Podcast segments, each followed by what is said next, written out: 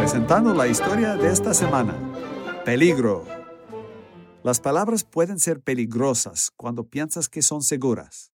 Pueden disparar electrodos de armas eléctricas, atraer un beso, provocar una bofetada, cambiar una elección y detener guerras. Algunas están desapareciendo, están fuera de los límites para personas razonables. Iba a decir personas tolerantes, pero mejor tengo cuidado. La palabra tolerante puede ser incierta.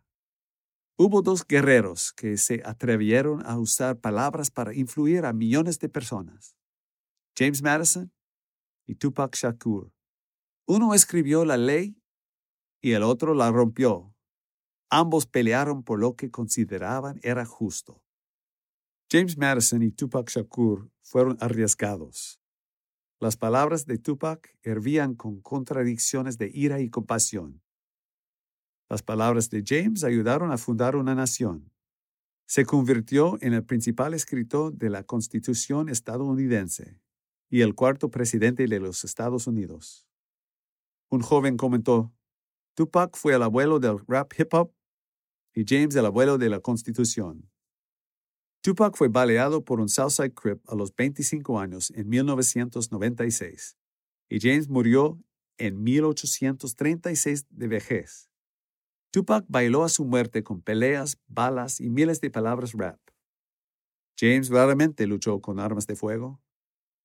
Con una voz suave y un cuerpo débil, se vio obligado a menudo ir a la cama con epilepsia, fiebres y ataques de hígado y luego ya bien regresaba a sus lecturas, diálogos y a escribir palabras para crear un nuevo gobierno.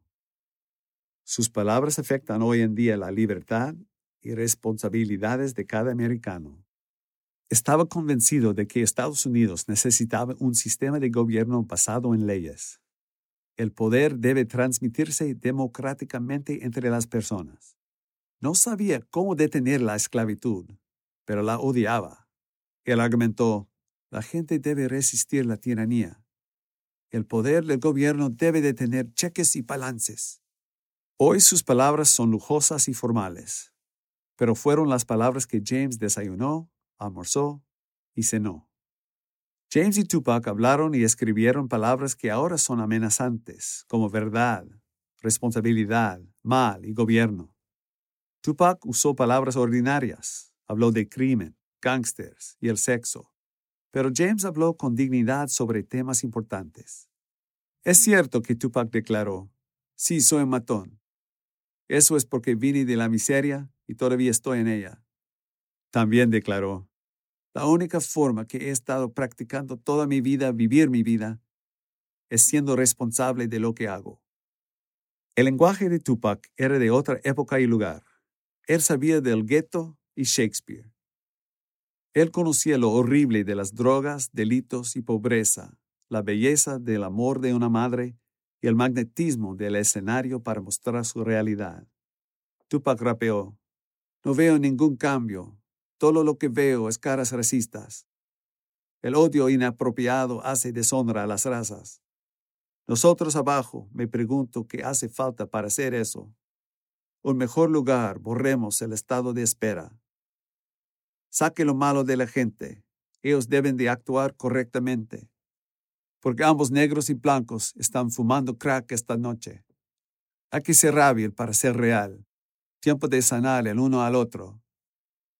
Dos hombres utilizaron palabras peligrosas en el campo de batalla por la justicia. Que tales palabras nunca desaparezcan. No sea que tropecemos en los vacíos que ellas dejarán. Esta es Scott Thomas por Barbara Steiner con un tema que encontré dando vueltas en la historia y hoy en día. Por favor, visita thisweekstory.com.